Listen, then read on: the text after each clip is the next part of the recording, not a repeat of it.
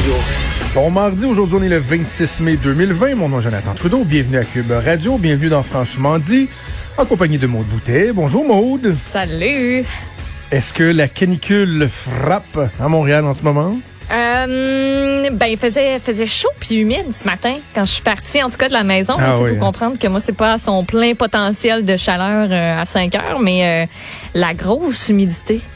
Ah, oh, J'imagine que. non. Mais là, il fait gros soleil, il a l'air à faire. euh, tout le monde est en shorts. C'est très, chaud. très, très chaud. Là. Même euh, à Québec, où c'est plus froid qu'à Montréal, souvent ce temps-ci de l'année encore. là.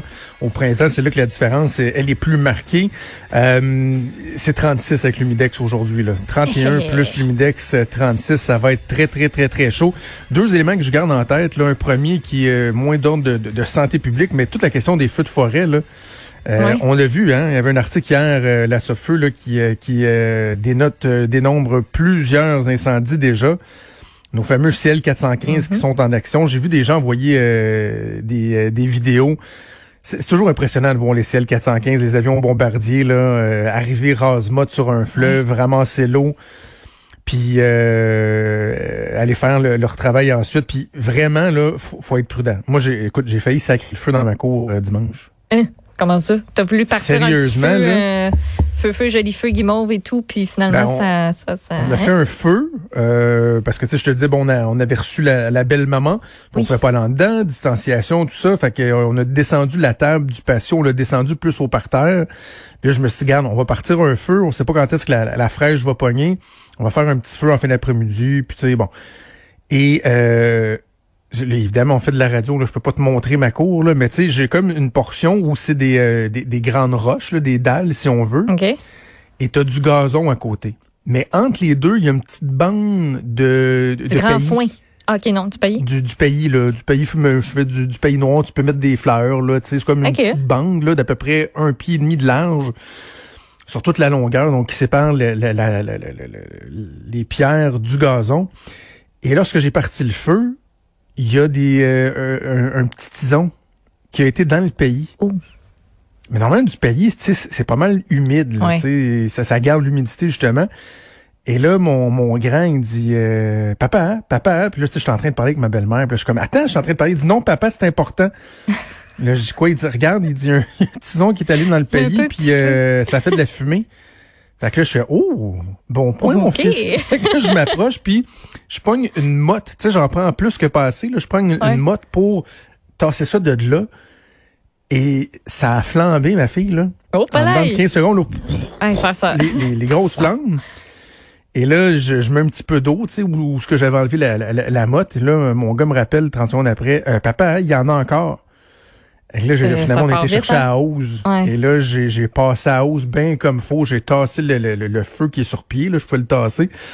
Je me suis rendu compte que c'est sec en tabarouette. Là. Ça prend pas J'aurais jamais grand-chose, pensé que le pays prendrait en feu, là. Non. Mais non, non, non. Ça prend une couple de secondes, là. C'est, ton fils l'a vu, mais tu regardes pas au bon endroit, au bon endroit, puis tu t'en rends pas compte sur le coup. euh, ça peut, euh, ça peut dégénérer rapidement.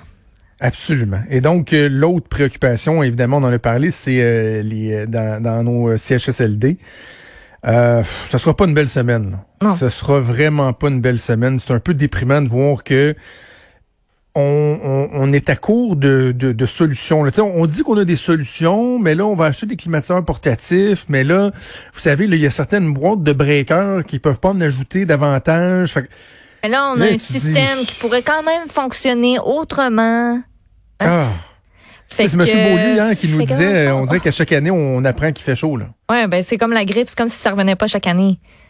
Mais c'est là on a été pris de court parce que c'est plus tôt que prévu. C'est vraiment plus tôt. là. Je veux dire les normales de saison, c'est quoi? C'est 20 Ah oui. degrés à peu près. Là. On est on est beaucoup beaucoup beaucoup au-dessus de de ça. Mais forcé d'admettre qu'encore une fois on on n'est pas prêt. Puis grosse pensée aussi pour euh, pour les travailleurs de la santé. Là, on l'a mentionné hier, là, mais qui vont être. Je voyais euh, Diane Francaire qui a tweeté tout à l'heure euh, quelque chose qui était très c'était très juste. Elle dit vraiment nos zones chaudes vont très bien porter leur nom cette semaine parce que euh, tu sais zone chaude étant l'endroit où Ben oui.